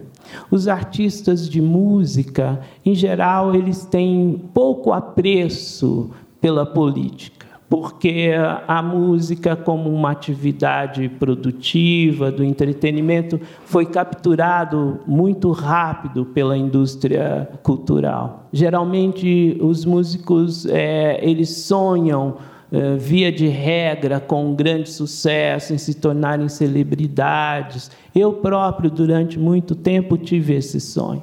Mas, na medida em que eu fui decaindo, eu fui entendendo que um caminho poderia ser, para produzir criativamente, seria a política. Mas, via de regra, os artistas da música não têm essa dimensão. O que, de outro lado, essa percepção é bem desenvolvida entre os artistas do teatro, mesmo os artistas periféricos do teatro. Então, esse know-how que vocês têm em relação às políticas públicas, a trabalhar com planilha, a fazer reuniões com o secretário de Cultura, a pressionar no sentido de obter um recurso público mais condigno com as atividades que nós queremos, podemos produzir e oferecer para a municipalidade, para a população, talvez fosse pedagógico para nós, artistas da música. E mesmo essas divisões, essas secções, muito é, é, radicais entre as linguagens, embora a gente esteja de vez em quando falando, ah, olha, é a perspectiva transdisciplinar, mas é, é puro chaveco, porque no mercado mesmo de consumo e produção de, cultural e entretenimento, vale mesmo é a divisão por linguagem. Então, talvez a, essa expertise de vocês e eu não falo isso em tom de ironia, é, no uso das planilhas, da, da, na organização da luta para ir até a Secretaria de Cultura pressionar o secretário, para mobilizar os grupos. Talvez essa expertise seja boa para nós músicos. Não estou dizendo, olha, nos salvem da nossa ignorância política, não é, é isso que eu estou dizendo. Estou dizendo, como que um espaço como esse de vocês pode ser agregador é, de outras linguagens que não o teatro e como isso pode favorecer uma dinâmica de, de prática, ação que seja criativa e política para além daquilo que a gente já fez com a nossa experiência. Sua barbinha está ficando branca, eu também. Daqui a pouco nós vamos dar tchau. Então, é, não, pode ser não tão cedo, pode demorar e pode ser logo. Mas quer dizer, como é que a gente enraiza uma experiência político-criativa? E como isso se desdobra com, é, enquanto prática uh, coletiva de cidadania ou de participação política e, ao mesmo tempo, criativo-cultural? O que, que você acha? Eu tenho muita dificuldade de dizer que a gente vai derrotar o fascismo tirando Bolsonaro da presidência. Eu tenho que dizer isso porque senão eu vou não durmo hoje com essa bomba enroscada na goela. E eu acho que não, que não é o que você está dizendo, mas eu acho que tem muita gente que está criando essa conversa, que é uma fábula. Eu vejo gente dizendo assim: faltam tantos dias, bota até um cronômetro lá naqueles negócio do Stories Falta tantos dias para o Brasil ser livre de novo. Isso é um tipo de ideia que alimenta também o conservadorismo, que alimenta também o pensamento reacionário. Porque ela diz que um Brasil livre é um Brasil que não tenha este sujeito desgraçado, maldito, que tem que sumir da face da terra, inclusive, como presidente, mas não é isso. Tem muito mais coisas, né? Então, eu só, só queria dizer isso para apontar, porque também é isso. Eu sou uma mulher afro-indígena, favelada, eu não tenho como vir aqui não falar isso, porque a gente passou dois anos de pandemia distribuindo comida. Inclusive usando esse lugar aqui como um galpão que a gente se reunia de quatro, de dez, tem várias outras companheiras aqui que passaram esse tempo que a gente ficou tentando reduzir danos. Nosso bagulho era a redução de danos comunitário. A gente sabia que a fome está vindo, a chacina sempre está aí, a letalidade policial aumentou em São Paulo e não tinha nem gente na rua. E a gente aqui tentando distribuir comida, acompanhar mulheres que estavam perdendo o filho ou com o filho nascendo sem roupa para sair do hospital para reduzir os danos na nossa comunidade. E sabe o que é? Essa é a nossa experiência de tanto tempo de ser mulheres nas comunidades fazendo isso, de tanto cansaço, que assim, a gente vai se juntar para tirar esse cara, mas assim, é só um pedaço muito pequeno do que tem que ser feito e nada vai estar tá terminado no dia da eleição. E nem começado também, porque a gente está começado desde que a gente briga para ficar vivo e para ajudar alguém do nosso lado a ficar vivo, né? É que a gente vai lutando pelas coisas, e eu acho, para finalizar, que uma das coisas que a gente precisa fazer junto é imaginar. É imaginar mesmo. Eu venho de uma trajetória de ocupar a terra por moradia, né, no movimento. Aí eu lutava pelo direito à cidade, porque a gente era favelado, não era considerado cidade. A gente nunca foi tratado como cidade, nem muito menos como cidadão. Então eu ficava lutando pelo direito à cidade, que era aquilo que nos era negado. Aí depois de um tempo você assim, mas será que é a mesma cidade que eu quero ou que eu preciso? A gente é negado de tantas coisas, é privado de tantas coisas que a gente, a nossa imaginação fica indo para um lugar que é de ter isso que é negado para nós. Mas se a gente consegue imaginar que talvez é isso, imaginar ou recontar o que já houve, né? O que já existiu, que a gente não precisa nem inventar, que é isso. A gente luta por pleno emprego, mas talvez pudesse se viver sem trabalhar. A gente luta pelo direito a uma moradia, mas talvez fosse possível viver e habitar sem ser desse jeito. A gente luta para tirar esse cara da presidência e tem que tirar. Para quê? Lindo seria se a gente fosse o nosso próprio governo. E eu acho, sempre acho, que nós somos o melhor governo de nós mesmos. E vou lá fazer o que tem que ser feito para tirar esse homem. Mas a minha luta é para que a gente seja o nosso próprio governo. A minha primeira exoneração foi Eloy Pietá, é, antes do Lula ser presidente. Eu fui exonerado pelo Eloy Pietá da prefeitura do PT de Guarulhos, com muito orgulho. e fui exonerado pelo PV, também de Guarulhos, com muito orgulho. Por um ex-aluno meu, que é Edmilson, que é do Movimento Negro, e com muito orgulho foi exonerado. Porque é assim, tem um livro do Pierre Classe, agora vou usar a teoria, ó, de um não indígena. Nós, ou, ou povos originários, nós não precisamos de Estado Vou, vou insistir, eu estou cagando e andando para o Estado e para a justiça. Por isso que eu falo que o protagonismo está na construção do dia a dia do povo. Né? E vai ser assim. Né? Vou fazer 59 agora, né? Eu só fui concursar com 50 anos de idade. Sabe por quê? Porque você paga um preço caro. Inclusive nos governos ditos democráticos, meu sobrinho ficou preso, né? No governos ditos democráticos, Mascarrado foi decapitado. No governos ditos democráticos, morreram 30 tupinambás na bala, na pistolagem.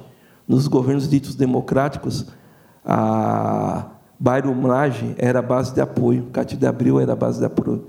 Nos governos ditos democráticos, a bancada evangélica, a bancada dos, da bala era a base de apoio. Nos governos ditos democráticos, isso tudo aconteceu sobre nós, povos originários. Então eu não tenho nenhuma ilusão com o Estado brasileiro, mas não tenho nenhuma, mas nenhuma e nem com a justiça brasileira. É essa que é a questão. É que com esse fascista, é que ele libera mais energias de morte, de pulsação de morte nas áreas de conflito. É a única questão isso. Né? Agora, o outro governo, em janeiro, já. Aí, governo, eu sou contra. Até porque eu não acredito em Estado mesmo, né? nem no governo. A minha postura é não Estado e não governo, porque é uma postura o movimento anarquista libertário da América Latina basicamente é indígena. Leia Silva Cusicangue, leia. É que na América Latina os indígenas são muito colocados como camponeses. O movimento campesino na América Latina, o movimento Mapuche, o movimento Mapuche luta contra o Estado chileno. A minha referência ao Mapuche é o movimento zapatista. a pauta de luta do movimento originário deveria ser a emancipação total e absoluta do Estado brasileiro. Essa é a minha pauta. Porém, infelizmente, aprendi com os meus mais velhos. Você caminha com os passos do seu povo. Não está na pauta do meu povo nem o Estado plurinacional, nem o Estado plurinacional, que já é, para mim é pouco. Na América Latina, vocês têm Estado, Evo Morales decretou lá, com a opressão do movimento indígena, do Estado plurinacional. Eu não quero nem Estado, nem quero nem que Estado seja plurinacional. É que os povos tenham, aqui são os mais de 300 povos, que os povos tenham livre arbítrio da sua autodeterminação absoluta, como faz o movimento Mapuche, como faz os zapatistas, o povo Nassa. O povo Nassa, nem o Estado colombiano, nem as Farc. Mas a gente caminha com o passo do, meu, do, do seu povo. O meu povo, povos originários, quase em grande parte, não todos, viu, gente? Não vou ficar dando. É que eu não posso ficar falando quem não pensa assim. Mas tem muitos coletivos que não pensam assim. Mas a, a maioria, a maior parte da representação indígena caminha pela luta por direitos diante do Estado brasileiro. É, essa é a minha pauta. Eu fico, sou feliz com ela? Não. Não é a minha pauta principal, mas é a pauta do meu povo. O povo, os povos originários, luta pelo direito diante do Estado brasileiro. Isso me dói o coração, me dói a alma, porque eu não confio nisso, eu não confio, eu não acredito no, em qualquer Estado, em particular do Estado brasileiro, mas a gente caminha, por isso que ele estava falando no começo, né? O seu aluno não fica à mercê do seu conhecimento, é o seu conhecimento que fica à mercê do seu aluno. Minha mãe falava: Meu filho, nunca dirija, não dirijo. Nunca ande de moto, eu não ando de moto.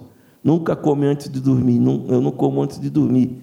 Nunca perguntei para minha mãe sobre isso, porque a gente é assim indígena, né? Se um mais velho chegar aqui, um ancião falar, Casé, você falou demais. Cala a boca na mesma da hora. Então, uma coisa é o nosso desejo, né? o meu desejo, e não é só eu não, viu? Existem coletivos inteiros aqui indígenas que é, não acreditam nem um pouquinho no Estado brasileiro, mas, infelizmente ou felizmente, boa parte do movimento indígena caminha por luta pelo direito perante ao Estado brasileiro. É esse caminho que a gente tem que ter. Mas em janeiro já, já, sou, já estou na oposição. Nesse episódio do programa vocacional, nós já existimos como grupo aqui na região, né? E ocupamos a Casa de Cultura do Emboimirim com diversos outros grupos, né? Um grupo de um indígena chamado Itla, que é lá do Jardim Nakamura, em que a gente ajudou de certa forma, na construção do teatro, que ele tinha um teatro de barro, não sei se você chegou a conhecer, um teatro maravilhoso. É um teatro de barro feito no meio do Jardim Nakamura. Eu estou falando Nakamura para a gente se entender, mas o nome do bairro nem tinha bairro, né? Então tinha o It, já tinha o Cavalo de Pau, já tinha um, um pessoal do Tabuão, que já estava bem organizado assim com o teatro. Ocupamos a Casa de Cultura. Na época, a gestão da Casa de Cultura fechou a porta para nós, por quê? O nosso debate era esse. Nós não aceitamos nenhuma orientação que pinta a arte de colorido e coloca a gente nas. Né, eu não lembro o termo que a gente usava, mas era pintando a gente assim. Ah, é como a fuligem do mundo, né? Como algo assim, como o. Vocês estão apagando a gente. Eu não lembro exatamente qual era o termo. E isso gerou uma disputa tremenda, né? E curioso ouvir você falar do Teatro Popular União Olho Vivo, porque eu entendo também, eu tenho tentado estudar, viu, Casé, é, esse assunto. Então é tudo muito confuso, assim, né? Para nós aqui, né? Para nós aqui. Porque a gente sempre foi um grupo que se colocou no lugar assim, nós somos anticapitalistas, né? O que, que a gente vai construir, a gente não sabe direito, porque a gente não tem esse poder, né? Quando você se coloca nesse lugar, em, em torno das artes, as artes, ela produz também uma certa hegemonia, né? Essa hegemonia é, que vem goela abaixo, né? e que referendada pelo, pelos ministérios da educação. Ah, o que é ser um ator de teatro? A gente vai ver lá as regras e fala, é mesmo, é isso? E a Folia de Reis que eu via, né? E o Congado que eu vi em São Sebastião do Gil. A nossa primeira, uma peça de teatro nossa, chamada Brava, ela fez... Ela, ela foi muito falada porque a gente usou coisas que eram da gente. Então, do que a gente tinha visto no Congado, da Folha de Reis, do que a gente aprendeu com Euler, dos batuques. Então, isso fazia. Como assim vocês estão fazendo? Né? Lembra? A crítica falou: Uau! Eles, olha o que eles estão. Onde vocês estavam? A gente estava aqui já. Já tinha apresentado em 300 bairros aqui. E de repente a gente ganha um prêmio Revelação. 300 bairros visitados. Agora, eu queria. É curioso quando você fala do Teatro Popular no Olho Vivo, eu consigo entender assim, o que você está falando, mas no Teatro no Olho Vivo era aquela experiência que muitas vezes a gente via no bairro falando: puxa, esse pessoal está fugindo à norma. É esse pessoal que não está colocando o, o homem e a mulher negra como vilão na sua história, sabe? Estou falando assim, em termos prático mesmo ali da sua obra, e que, em que não, nunca colocou e não coloca nos espetáculos que a gente via o trabalhador como esse sujeito não pensante. Agora, isso eu tô, a gente via nos anos 90 para cá, né? E, a minha referência é 71. É, que aí é, que é esse debate seria legal a gente fazer, né? Porque como é que chega as teorias no Brasil, né? Como é que o stalinismo se instaura aqui? Como é que essa... É, faz três anos mais ou menos que nós descobrimos que havia um outro grupo é, que, é, que o Santo Dias, por exemplo, escrevia dentro da igreja aqui do Vila Remo, que é onde eu, eu nasci ali, que eu morei, né? Aliás, é, nós todos ali, né? É, e que fazia coisas que a gente fez depois. Teve até uma amiga sua, né, Kátia, que falou: Olha, vejam esse documentário sobre a primeira Brava. Ou seja, e, e, cheio de confusões quando a gente vai ler. E as confusões elas tendem a aumentar, né? O que eu acho bonito do teatro. O nome era Brava também? Não, o nome é, é, era hum, Teatro da Vila Remo, Teatro de Grupo da Vila Remo. É, é. E olha só o que eles faziam, gente. Quando precisava, tinha uma pauta política para ser apresentada, uma das coisas que eles faziam, eles saíam daqui da Vila Remo e até o Jardim das Flores, batendo em casa em casa para ver as cenas deles. Agora, onde é que está isso nos livros de teatro, de história do teatro? Eu dou aula de teatro, tem companheiros e companheiras aqui que também dão aula de teatro e história do teatro. E muitas vezes nós somos criticados porque dentro da sala de aula, nós criticados não pela instituição, muitas vezes pelos próprios estudantes e próprios estudantes. Porque a gente tenta levar para a sala de aula o que não está catalogado no livro. Porque se o teatro tem uma coisa bonita também, é que ele é construído também por uma certa oralidade. E aí, só para terminar, por exemplo, nossa primeira experiência como teatro foi: ah, a gente vai fazer uma peça, a gente vai apresentar onde? Na rua. Por quê? Porque a gente não vai, não tem teatro para gente. Vamos, vamos a rua. Aí, como é que faz? Sei lá, a gente fez. E um monte de gente falou para a gente: isso é teatro, isso não é teatro. E a gente cai nessas balelas. Ah, e para encerrar aqui, isso que eu queria falar igual a Helena, né? As políticas públicas, e o nosso grupo aqui participou de muitas disputas em torno disso, inclusive a lei de fomento à periferia. Se a gente achar que a gente está organizando o Estado, gente, Acabou. E eu acho que esse prólogo é importante dizer que as políticas públicas é para a gente se organizar coletivamente, não a brava, não o clareou. O encontro eu acho muito importante para a gente cavar é, possibilidades da gente ser não ilhas isoladas, né? Mas tentar formar é, continentes, quilombos, cara, é fazer.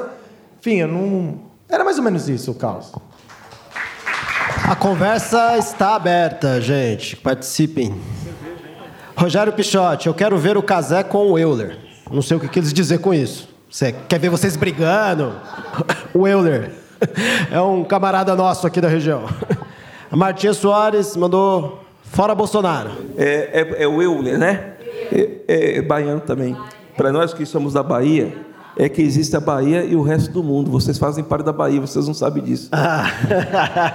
a Elis Sibeli Trindade mandou beijos do Vitor para o Saloma e Helena e um abraço para todos. Arlete, vida longa aos nossos mestres, emocionada aqui com essa prosa. O Álvaro Franco da Fonseca mandou um enorme abraço e agradecimento aos meus mestres Saloma e Casé. Maquiadora Lu, rindo aqui com Saloma. Cara, amo ele. É. o Passat, Helena Silvestre, máximo respeito. Valeu aí para quem está acompanhando pelas redes, gente. E aqui, perguntas, gente? Eu sou Clodoaldo Cajado, né? Sou engenheiro florestal. Como saí da prefeitura, estou trabalhando com a minha própria empresa e faço trabalho com quilombos e aldeias indígenas.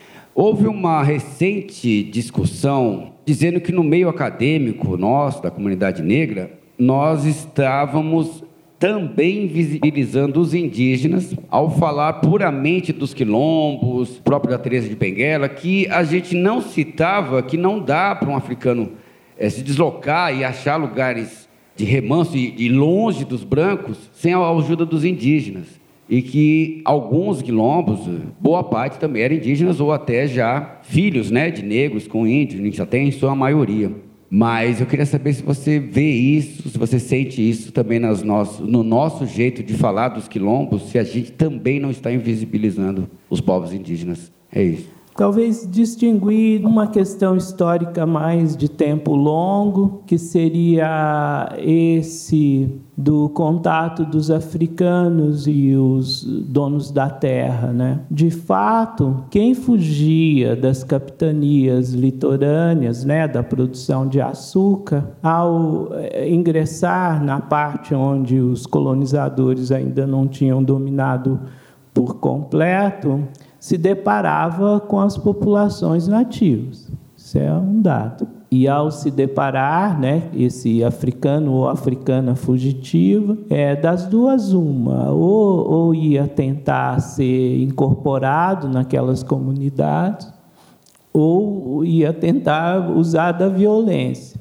O que o elemento, digamos assim, é, das religiosidades nos indicam é que essa convivência foi intensa. Casé evocou a Jurema e, e quando você lida com os encantados, quando você vê as narrativas relacionadas aos indígenas no interior das quimbandas e das umbandas, aquilo que o, que o Bastide chamou de sincretismo é o resultado da relação é, entre pessoas que portam valores civilizatórios diferentes e produzem sínteses. E essas sínteses são resultado desse encontro dessas pessoas. Mas também africanos e indígenas foram colocados a serviço dos bandeirantes, por exemplo. Tem algumas narrativas que falam de conflito de guerra entre pretos e indígenas. Isso tem a ver com os modos dos colonizadores jogarem com as identidades, com as etnicidades. Os historiadores não se preocuparam muito com isso, nem os antropólogos, em falar dos encontros, porque os antropólogos atrás de uma cultura singular e sem mistura, e os historiadores sem ter muito arcabouço para lidar com isso mas o rastro deixado nas cantigas, na musicalidade, nas evocações, na oralidade, na poética que está no interior dos terreiros, eles nos dão conta dessa convivência. Então, isso é uma coisa. A outra coisa é o ativismo contemporâneo indígena e o ativismo contemporâneo negro, que é um, um ativismo que ele tem, digamos, raízes lá nos anos 30, as revoltas indígenas desse período e que vão ser rechaçadas com muita violência, como aquela de 1936 em Minas Gerais, que o prefeito e os fazendeiros é, combinam um etnocídio na região do Vale do Rio Doce, que matam X quantidade de povos originários, que é um fenômeno do século XX, mas também como esses povos originários estavam reagindo, se organizando politicamente, fazendo frente aos fazendeiros, entendeu? E é no mesmo período do ativismo negro é, é, urbano. Mas é efetivamente em 88, mais ou menos, que vai começar a haver uma aproximação, não por completo, entre os ativistas indígenas e os ativistas negros. Então, nós estamos vivendo aí um período contemporâneo de perguntas, convivências, generalizações, porque isso é uma generalização, dizer que o ativismo negro invisibiliza o ativismo indígena. Pode ser que involuntariamente isso ocorra, mas não, não creio que seja deliberado. E de um outro lado também a gente vê o exercício das gerações mais jovens. Eu, a primeira pesquisa do Casé é preponderante, assim, digamos, a presença negra na pesquisa dele. Nem tudo era italiano. Num território que habitualmente nem se fala de negros, menos ainda de indígenas. São Paulo é como se os indígenas tivessem desaparecido em, em na fundação da cidade. Krenak tem indicado essa linha, algumas lideranças indígenas é, aí da minha faixa de idade e a juventude também. Não tem hierarquia de opressão, né, digamos assim, para as elites brancas brasileiras. Há também coisas que são muito próprias, são singularidades que talvez tenha mesmo que se respeitar é, esses valores civilizatórios, uns que estão sendo recuperados, pelas lideranças e pelos grupos indígenas, de um lado, e outros que estão sendo recuperados pelas lideranças negras. Alteridade, né, digamos, seria o termo adequado né, para reconhecer que cada grupo humano é capaz de construir a sua própria experiência e sapiência transmitida no tempo, que a gente chama de cultura, e que o espaço habitado ele pode ser coabitado a intolerância e a violência não temos sido nós que produzimos. Nós somos vitimados por ela o tempo inteiro. A Beatriz Nascimento, na, na sua visão sobre os quilombos, ela fala disso, sobre essas convivências, esses intercâmbios, essas interações. O pensamento dela é que vai, de certa forma, desaguar na Constituinte a noção de comunidades negras ocupando um território há mais de 100 anos, com direito a essa terra e o direito das, dos povos originários, são elaborados ali nesse campo de intersecção entre uma intelectualidade negra próxima dos deputados federais mais à esquerda e das lideranças indígenas também. Aquele ato do Krenak no, na, na Constituinte ele é muito significativo dessa prática negra que entende a arena política também como um lugar em que é além de ser você ser negro, você tem que performar a negritude. O que Krenak faz é, além de ser indígena, ele performa a indianidade, digamos assim, não sei se esse termo ou uma identidade indígena presente na sociedade brasileira. Um caminho de, de confluência a gente tem que construir o tempo inteiro. E como nós somos muito frágeis, qualquer coisa que um canal de televisão, uma Folha de São Paulo, um Estadão, um professor da USP fale sobre nós, tem muito maior peso do que a nossa própria ação. Tem um livro muito bom sobre isso, que é esse aqui que é o meu, eu escrevi esse livro há 26 anos atrás. Quando eu escrevi esse livro, Saloma, a revista Raça marcou uma entrevista comigo.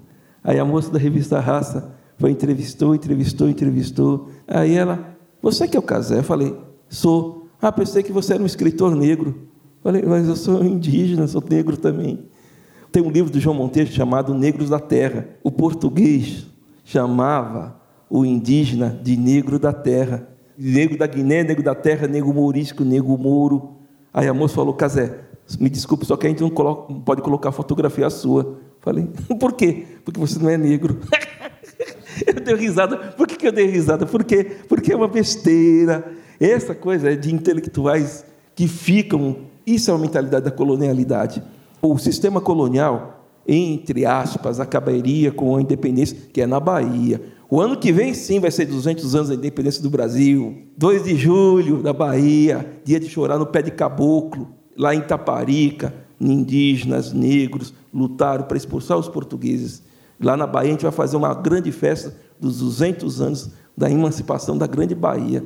Por quê? Porque a população negra de Taparica, a população indígena, juntou. Esqueça Maria Quitéria, eles pegam Maria Quitéria, tá entendendo? Nada contra as mulheres, por favor. Agora, e as mulheres negras e indígenas também que pegarem arma, arco e flecha, e no porrete e na borduna, para expulsar os portugueses?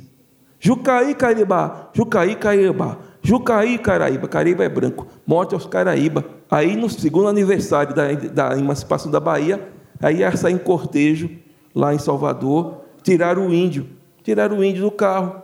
Aí a comunidade negra, a comunidade indígena, então não vai ter cortejo. Aí colocaram o índio. Vai lá em Salvador, é o índio que sai lá, e lá no carro. Aí colocaram uma indígena, que é Catarina Paraguaçu, Tupinambá, que casou com o Diogo Álvares, filha da puta, como João Ramalho também é. Não pode falar filha da puta, que é. É um desgraçado, o Diogo Álvares. E aí coloca Catarina, porque é uma negociação. A equipe editorial da revista Raça, naquele contexto, e alguns intelectuais que estão na academia, realmente pensam assim. Eu dou aula na UESC, na, é, é, lá é Bahia. O novembro vai agora, novembro, vai esturricar na Bahia. Agora pego setembro, que é o nosso mês lá. Não tem nada. Sabe por que não tem nada? Porque nós estamos lutando pela terra. É bonito ser índio. Vai ser índio em área de conflito onde eu moro. Vai ser índio em Mato Grosso do Sul, na área de conflito. Vai ser indígena na área de conflito. Aí você leva porrada, você é discriminado, você é racializado. Porque a população negra, ela está em área urbana mais do que nós indígenas. Nós lutamos é pela terra, é pelo território. E viva o povo negro que luta fazendo enfrentamento de inclusão. Antes veio a Lei 10 mil, antes de vir a, 11, a Lei 11 mil. E o povo negro tem essa qualidade de ocupar espaços mal. Eu sou o segundo doutor da história indígena, o segundo doutor indígena da história desse país.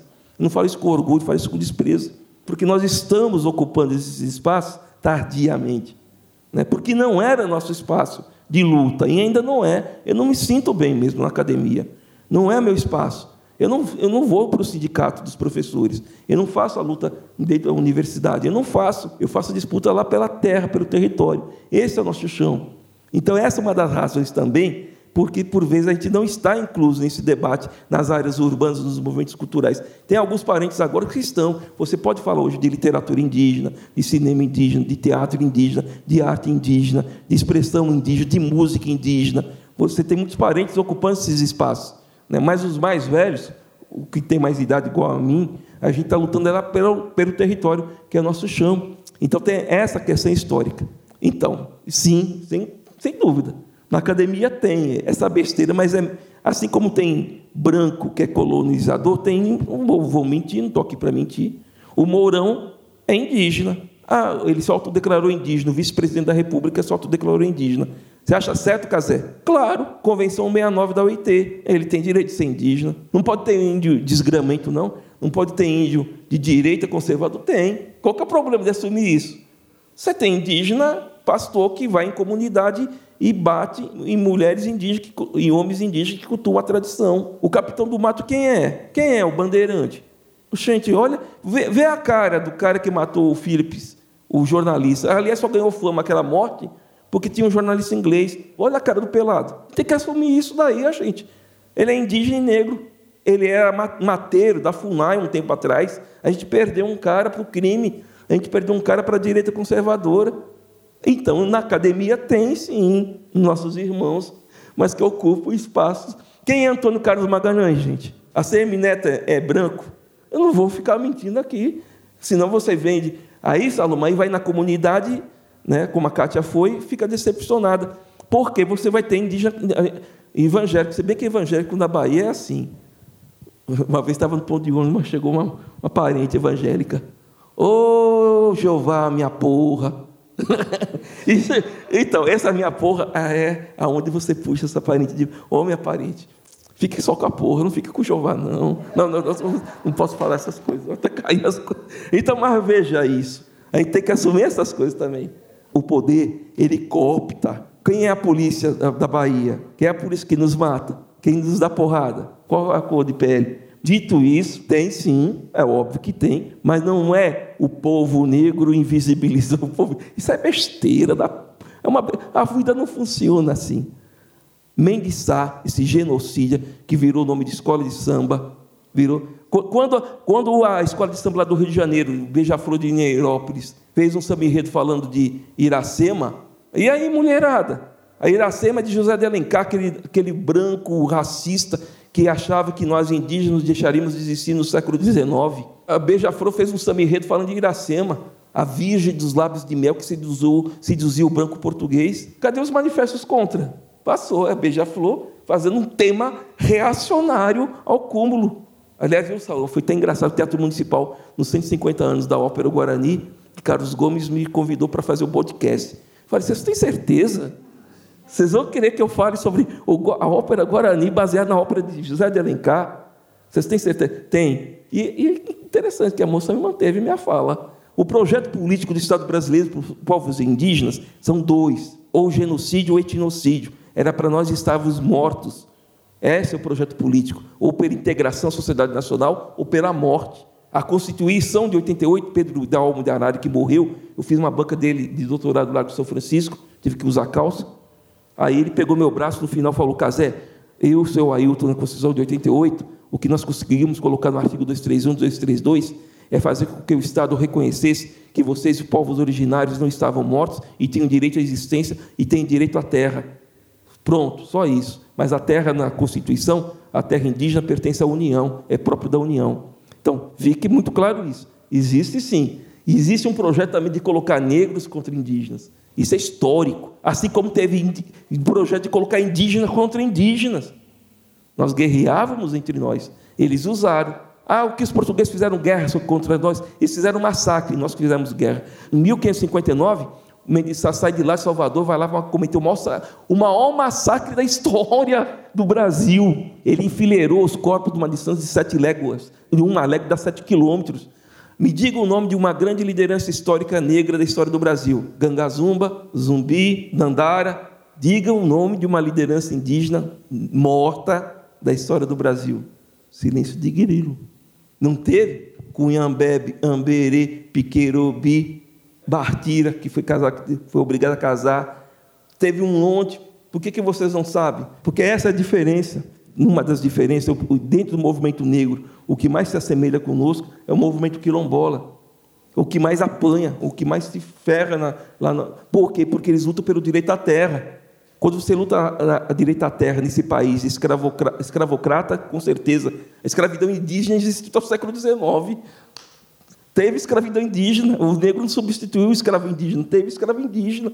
Oxente, vamos derrubar a estátua de Borba Gato? Vamos. Vamos colocar a estátua de Dandara ou de Cunhambebe? Casanga estou falando, coloca porra de estátua nenhuma. Estátua é, é, a memória do colonizado, do colonizador. Vamos fazer de lá um terreiro para que negros indígenas façam toda sexta ou, ou, algum dia da semana uma roda de samba, uma roda de candomblé, uma roda de bater maracá, plantar raízes. Para que, que a gente tem que colocar estátua? Tirar borba gato para colocar uma estátua de negro ou de indígena. E se eu morrer, não faço estátua, não. Estátua só serve para cagar e para cachorro mijar. Então, veja, olha a mentalidade da colonialidade. Aí teve uma disputa, da Bahia eu estava vendo isso. Não, é Dandara, não, é, não, é, é, é de, de Amberê. Olha que disputa absurda! E para acabar de terminar. Agora na Bahia, não. Lá na PUC, na mesma PUC, tem Aguinaldo, que é da Bahia, da nossa Bahia, da nossa região.